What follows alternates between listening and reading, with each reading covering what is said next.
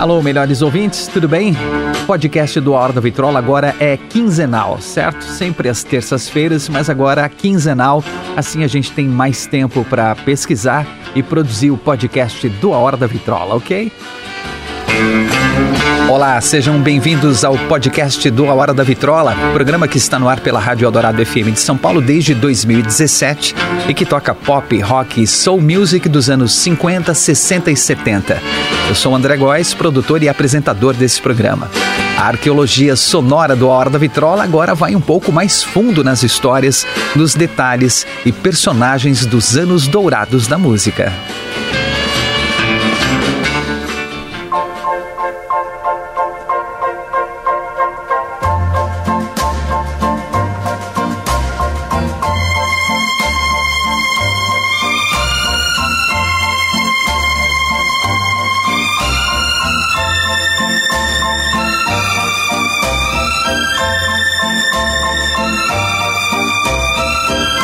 Que maravilha, hein? Hoje vamos falar de canções de muito sucesso. Canções que atingiram o número 1 um da parada mais importante do mundo, a Billboard Hot 100, que regula esse sucesso da indústria musical desde o final dos anos 50. A revista Billboard vem medindo o sucesso de vendas musicais desde 1913, quando publicava a lista das partituras musicais mais vendidas da semana. Em 1936, passou a publicar a lista das melhores gravações do final da semana, que eram as 10 canções mais vendidas, atualizada em 1938 para The Billboard Record Buying Guide, incorporando as execuções em rádio e vendas de partituras, e que acabou se tornando um termômetro da popularidade musical. Em 4 de agosto de 1958, o tradicional veículo de jornalismo musical estreou uma parada de singles, abrangendo todos os gêneros e que se tornou rapidamente o padrão da indústria da música, a Billboard Hot 100. A parada foi criada pelos jornalistas Tom Noonan, Paul Ackerman e Seymour Stein, combinando o sistema de análise usado nas décadas de 1940 e 1950, vendas de singles em lojas, execução em rádio e execução em máquinas jukebox, estabelecendo um gráfico mestre, se tornando a referência do sucesso comercial musical nos Estados Unidos e, por consequência, em todo o mundo.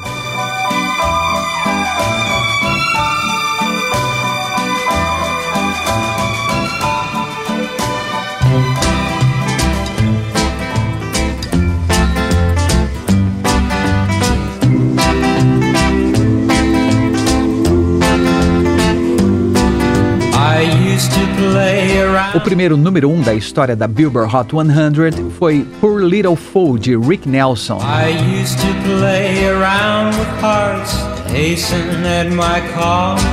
Em 4 de agosto de 1958. As paradas mais importantes da Billboard atualmente, além da Hot 100, são a Hot 200, a parada dos discos mais vendidos, além das dedicadas a gêneros específicos como o R&B, a country music e o rock. Vamos apresentar então uma playlist de canções número 1 um nas paradas da Billboard desde antes da criação da Billboard Hot 100. Was a fool.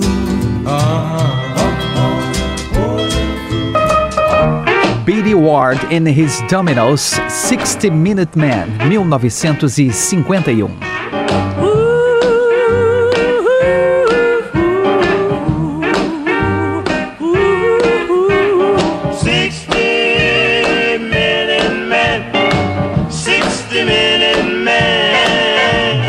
Ward and His Dominoes foi formado pelo pianista, compositor e preparador vocal Billy Ward e a empresária e agente de talentos Rose Marks. Eles decidiram trabalhar juntos e criar o grupo para aproveitar a crescente aceitação de artistas negros pelo público branco. A música 60 Minute Man foi escrita pelos dois em 1951 e lançada como o terceiro single de Billy Ward and His Dominoes. A letra abusa do duplo sentido, algo bastante comum no blues, para o cantor falar de suas proezas sexuais e que por isso é conhecido por 60 Minute Man, um homem de 60 minutos. Muitas rádios baniram a música por considerá-la ofensiva, mas isso não foi suficiente para impedir o seu sucesso. Lançada em maio de 1951, no final do mês já tinha alcançado o primeiro lugar da parada RB, onde permaneceu por 14 semanas. Também chegou ao número 17 da parada pop e foi escolhida como a música do ano de 1951. Ela é considerada uma das canções que ajudaram a moldar o estilo que veio a ser chamado de rock and roll. Com cantores muito talentosos, Billy Ward and His Dominoes é um dos grupos de doo-wop mais importantes da década de 50. Os Dominoes revelaram dois grandes nomes da música norte-americana: Clyde McPhatter, que depois formou The Drifters, e Jackie Wilson, que entrou em seu lugar. Antes de deixar os Dominoes, McPhatter treinou Jackie Wilson no estilo de cantar do grupo e na forma de se apresentar.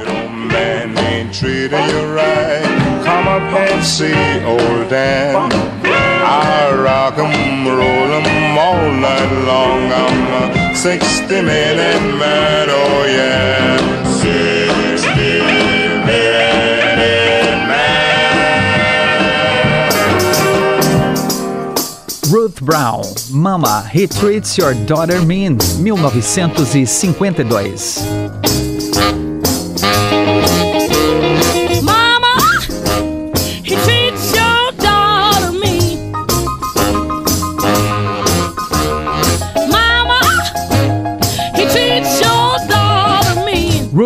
Brown nasceu na Virgínia, nos Estados Unidos. Cantora, compositora e atriz, é considerada a maior estrela feminina do início do rock and roll. Ficou conhecida como The Queen of R&B e por conta da sua popularidade, ajudou a tornar a pequena gravadora por onde lançava os seus discos, a Atlantic Records, muito bem sucedida e conhecida mundialmente. A gravadora ficou conhecida na época como a casa que Ruth ajudou a construir.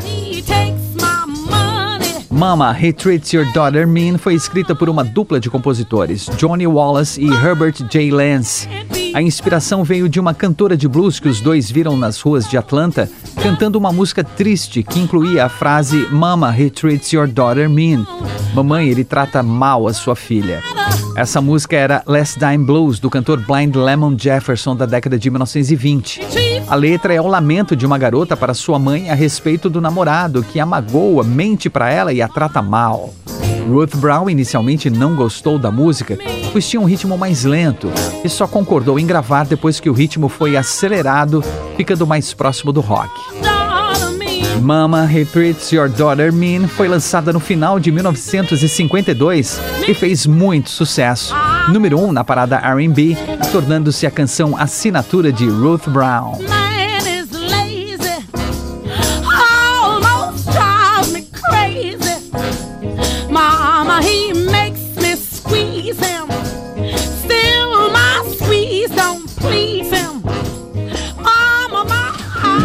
Elvis Presley, All Shook Up, 1957. Well, I'm itching like a man on a fuzzy tree. My friends say I'm acting wild as a bug. I'm in love. I'm all shook up. Ooh, ooh, yeah. Esse foi o segundo maior sucesso de Elvis nos Estados Unidos, depois do single de Don't Be Cruel, Hound Dog, passando oito semanas ocupando o número um da Billboard Top 100 Singles, como era chamada a parada na época, e uma nona semana na parada Jukebox, as mais tocadas nas jukeboxes, as tradicionais máquinas em que você punha uma moeda e escolhia a música para tocar.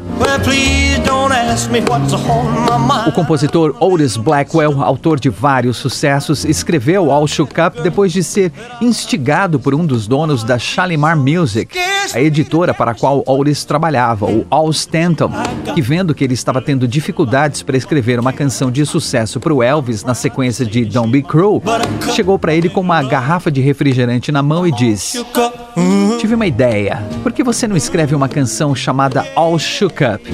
Todo mexido chacoalhado enquanto chacoalhava a garrafa com o líquido borbulhante.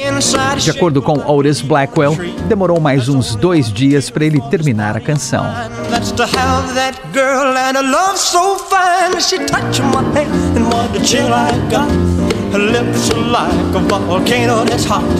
I'm proud to say that she's my buttercup. I'm in love. I'm all shook up. Ooh, ooh, yeah, yeah, yeah. Ooh, ooh, yeah, yeah. I'm all shook up. Bobby Lewis, Tossing and Turning, 1961. Um. You did something to me. I couldn't sleep at all last night. Tossin' and Turning foi uma das músicas de maior sucesso de 1961. Passou sete semanas ocupando o número 1 um da Billboard Hot 100 e foi eleita a melhor música daquele ano, superando outros grandes sucessos como Runaway de Del Shannon, We Will Love Me Tomorrow das Shirelles e Surrender de Elvis Presley.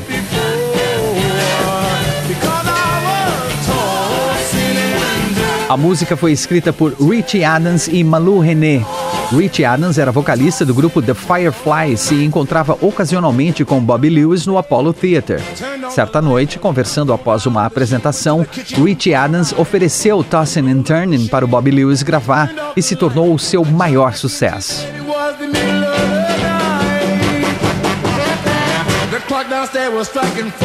Bobby Lewis nasceu em Indiana, nos Estados Unidos, e aprendeu a tocar piano no orfanato em que vivia.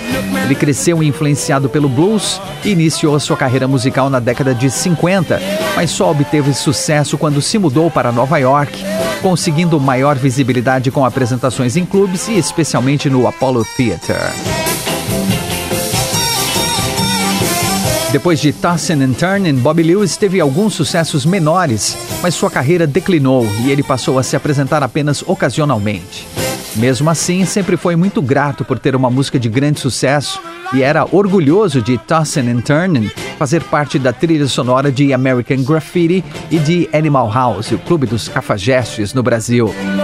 Ele inclusive foi ao cinema assistir o Clube dos Cafajestes para ter certeza que sua música estava no filme e gravou o áudio do cinema em uma fita cassete para mostrar para as pessoas.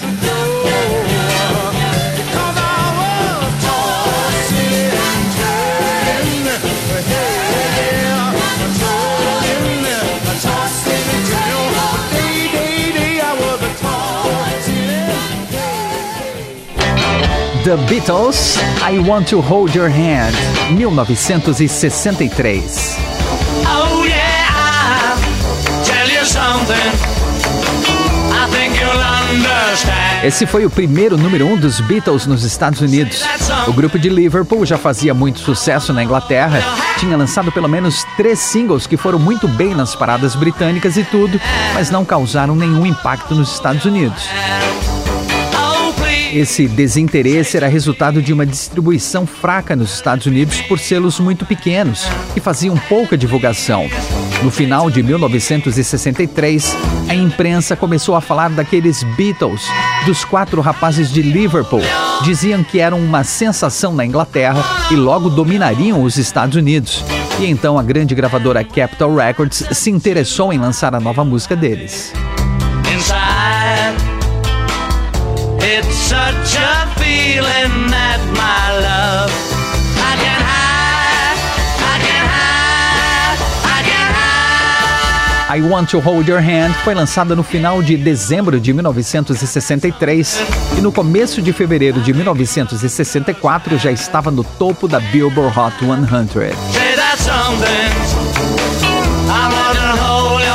A música foi escrita por John Lennon e Paul McCartney no porão da casa de Jane Asher, namorada de Paul.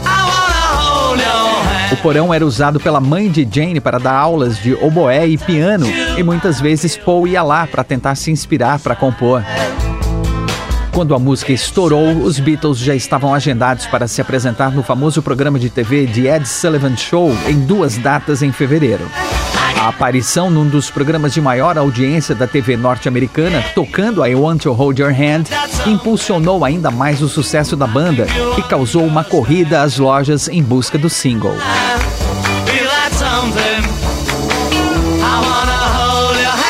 I Want to Hold Your Hand é o single mais vendido dos Beatles no mundo todo, com mais de 12 milhões de cópias vendidas.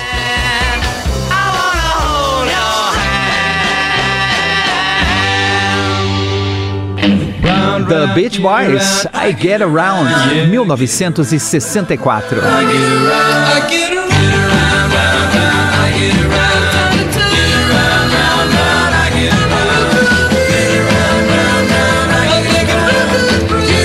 Como a maioria das músicas dos Beach Boys até então, a letra é leve e divertida sobre o estilo jovem de vida, com amigos, garotas e carros. Musicalmente, no entanto, a composição foi muito inovadora, com uma guitarra distorcida logo na abertura, uma introdução a capela cantada por Mike Love mudando rapidamente para um rock e a segunda voz em falsete de Brian Wilson.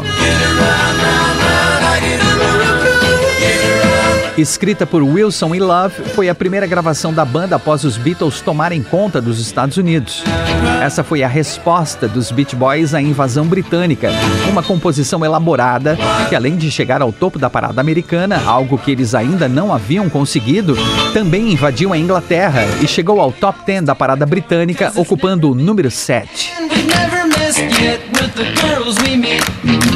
Um dos responsáveis pelo sucesso da música no Reino Unido foi Mick Jagger, vocalista dos Rolling Stones, que adorou o som e falou dos Beach Boys em um programa de TV. Ele também comprou várias cópias do single e deixou em rádios famosas e rádios piratas da Inglaterra, pedindo para que tocassem na programação.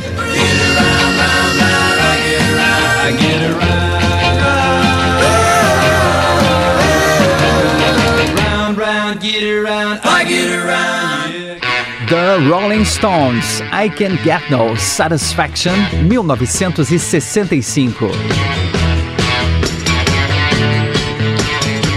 Contamos a história dessa música num dos episódios da temporada passada aqui do podcast do A Hora da Vitrola, não é? A música escrita por Mick Jagger e Keith Richards em maio de 1965 foi lançada como single em junho. Foi o primeiro número um dos Stones na Billboard Hot 100. Keith Richards acordou de madrugada incomodado com a música que não saía da sua cabeça. Ele então pegou a sua guitarra, dedilhou as notas, grunhiu alguns sons e cantarolou I Can Get No Satisfaction, registrando o som com o seu gravador. Voltou a se deitar e dormiu. Pela manhã, ao acordar, ele lembrou do ocorrido e viu que a fita tinha sido gravada até o fim. Voltou toda a fita e colocou para tocar. O começo tinha lá o que ele gravou, o rascunho de um futuro clássico do rock um riff poderoso e marcante e uma frase que se tornaria um refrão inesquecível. Já o restante da fita era o registro de uns 40 minutos do Keith Richards roncando. Ele mostrou a gravação sem o ronco, claro, para o Mick Jagger, que escreveu a letra em pouco mais de 10 minutos, falando sobre a sua visão do mundo, frustração e a típica agressividade adolescente. I Can Get No Satisfaction rapidamente se tornou um grande sucesso e ficou por quatro semanas ocupando o número um da Billboard Hot 100. A música é considerada um clássico indiscutível e uma das cinco maiores canções do rock de todos os tempos.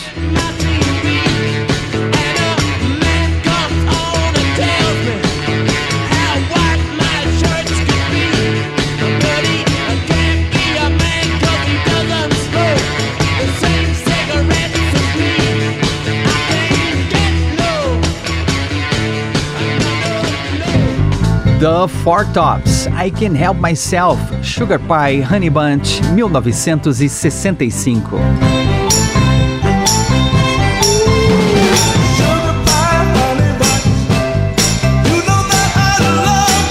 O grupo The Four Tops foi formado em 1953 pelos colegas de escola Levi Stubbs, Abdul Fakir, Rinaldo Benson e Lawrence Payton. Eles passaram por algumas gravadoras, inclusive as grandes Chess Records e Columbia, mas não conseguiram nenhum sucesso comercial. Somente em 1963 a sorte começou a mudar quando Barry Gordy, o dono da Motown, contratou os Four Tops. Vendo que os rapazes tinham grande potencial, pois além de cantar muito bem, eles tinham uma presença de palco incrível, Barry Gordy colocou à disposição do grupo seu melhor time de compositores, o trio Brian Holland, Lamont Dozier e Eddie Holland. I Can't Help Myself, Sugar Pie Honey Bunch foi o quarto single do grupo, lançado no começo de 1965 e se tornou o primeiro número um do Four Tops, tanto na Billboard como na parada R&B. A letra fala de um rapaz completamente apaixonado por sua garota, que ele chama pelos apelidos mais doces e carinhosos, dizendo que não consegue resistir aos seus encantos. Escrita pelo trio Holland Dozier Holland, foi inspirada nas lembranças de infância de Lamont Dozier. A sua avó tinha um salão de beleza em casa e o pequeno Lamont via o seu avô cumprimentando as clientes de forma galanteadora, chamando por apelidos carinhosos como meu favo de mel, meu docinho, sugar pie, honey bunch. O grupo The Four Tops manteve a formação original por mais de quatro décadas. Eles receberam diversos prêmios e foram listados pela revista Rolling Stone como um dos 100 maiores artistas de todos os tempos.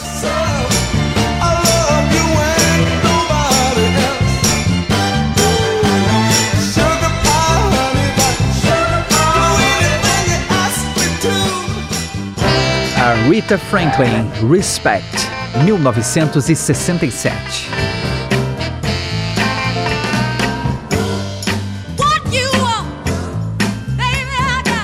A composição é de Otis Redding, mas foi na voz de Aretha Franklin que se tornou um sucesso mundial.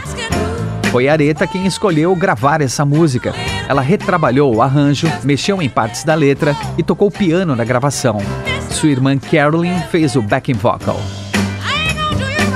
Na versão original, Otis pede o respeito e o reconhecimento de sua amada por tudo que ele faz por ela. Em sua gravação, a Rita Franklin naturalmente inverte os papéis, mas o sentido da música mudou completamente. Deixou de ser uma canção de amor para ser um hino feminista. Essa versão foi tão aclamada que ficou muito mais conhecida que a original. É considerada uma das melhores músicas de sua época e foi listada como uma das 500 melhores músicas de todos os tempos, segundo a revista Rolling Stone. Quando perguntada por que a música se tornou tão famosa e bem-sucedida, a Rita explicou: Todo mundo quer ser respeitado. Precisa dizer mais?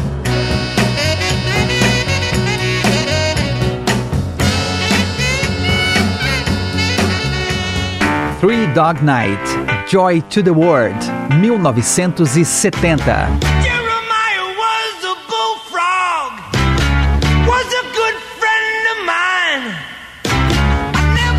A música foi escrita por Hoyt Axton, um compositor, guitarrista e cantor de country folk e também ator e produtor. Ele era muito conhecido em Oklahoma e escreveu Joy to the World para um especial animado de TV que acabou não acontecendo.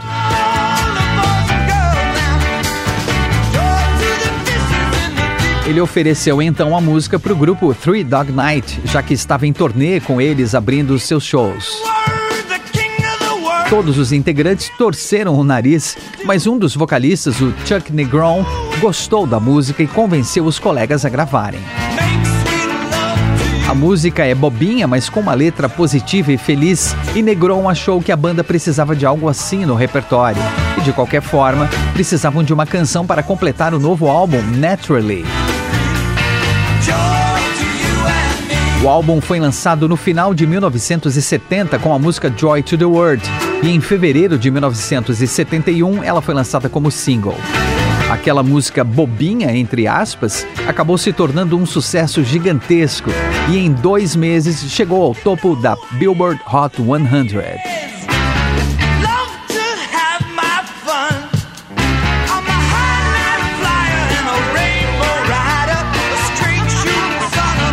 A letra fala de alegria para o mundo, amor, diversão, acabar com as guerras. O trecho inicial, Jeremiah was a bullfrog, was a good friend of mine, Jeremias era um sapo-boi, um bom amigo meu, foi interpretado como uma referência ao profeta Jeremias da Bíblia, que falava do desejo de Deus em unir os povos. O fato é que Hoyt Axton citar o sapo boi ou a rã touro nos Estados Unidos, que faz aquele som alto que pode ser ouvido de longe, ajudou a reforçar essa ideia, como se o barulho do sapo fosse a palavra divina, sendo espalhada e ouvida em todos os lugares. O Hoyt Axton, entretanto, desfez esse mito muitos anos depois. Ele contou que quando estava escrevendo a música para o desenho da TV, tinha apenas o refrão Joy to the World e não conseguia desenvolver a letra. Então um dia estava bebendo no estúdio e cantou a primeira coisa que veio à mente. Jeremias era um sapo boi. Jeremiah was a bullfrog.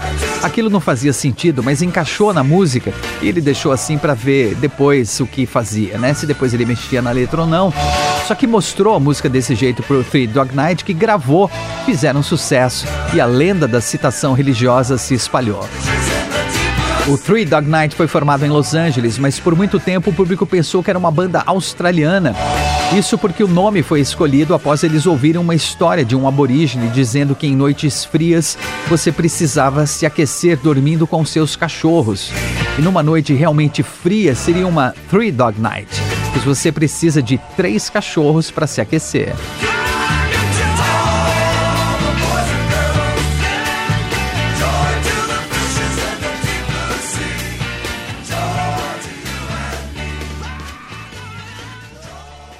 Paul McCartney and the Wings, Silly Love Songs, 1976.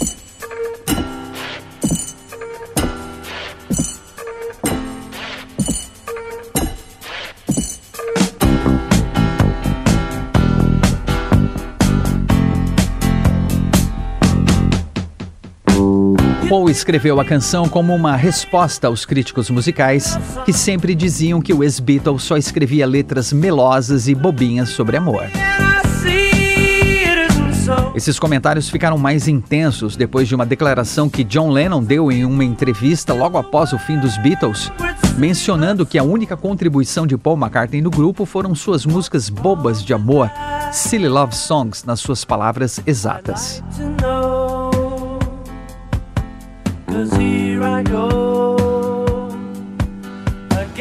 O single foi lançado no começo de abril de 1976 e chegou ao número 1 um em pouco mais de um mês. Foi um enorme sucesso em vários países, especialmente nos Estados Unidos, onde até hoje é a música mais lembrada da carreira de Paul após o fim dos Beatles.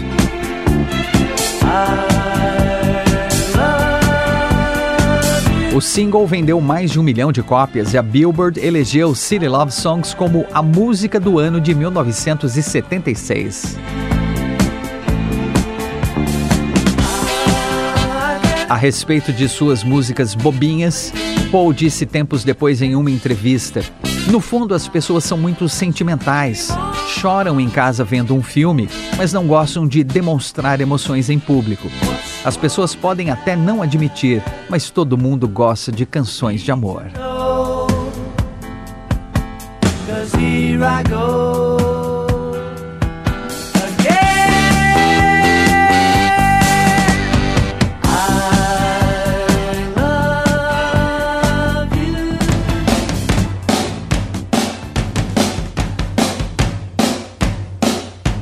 The Neck, My Sharona, 1979.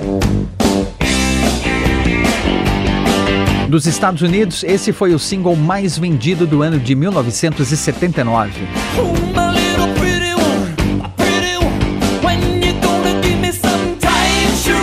O vocalista Doug Figure escreveu My Sharona para o primeiro disco do The Neck, o Get the Neck, de 1979. Ele estava num longo relacionamento quando um dia entrou numa loja de roupas e conheceu a jovem Sharona Alperin, uma estudante do ensino médio que trabalhava como vendedora. Ela tinha namorado e ele era oito anos mais velho que ela. Ela tinha 17 e ele 25. Mas isso não impediu que ele se apaixonasse imediatamente por Sharona. Sharona é um nome hebraico e muito incomum nos Estados Unidos até então. Uma média de 10 bebês por ano eram batizadas com o nome de Sharona até 1979. Depois do enorme sucesso de My Sharona, esse número foi multiplicado por 7. Uma média de 70 garotinhas foram batizadas como Sharona em 1980. O Knack nunca conseguiu repetir o estrondoso sucesso de My Sharona, se tornando um dos maiores one-hit wonders da história. O artista que fez um único e grande sucesso na carreira.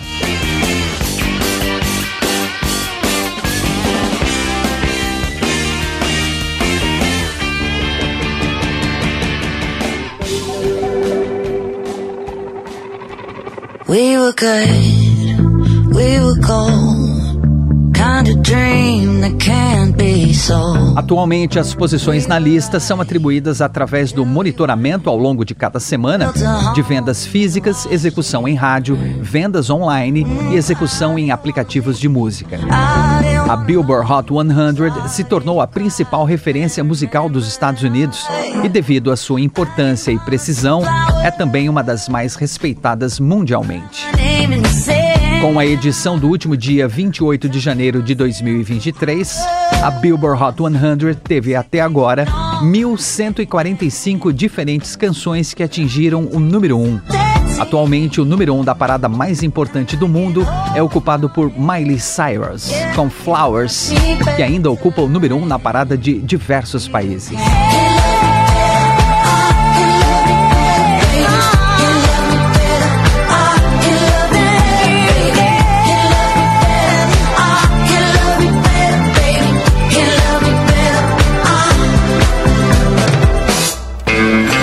Esse é o podcast do A Hora da Vitrola. Até a próxima com mais uma grande história dos anos dourados da música. E não perca todos os domingos ao meio-dia, com reprises às quintas-feiras às 11 da noite, o programa A Hora da Vitrola, os anos dourados da música na Rádio dos Melhores Ouvintes, na Rádio Eldorado FM 107,3 ou radioeldorado.com.br ou pelos aplicativos para celular e tablet da Rádio Eldorado. Sempre com o melhor do pop, rock e soul music dos anos 50, 60 60 e 70.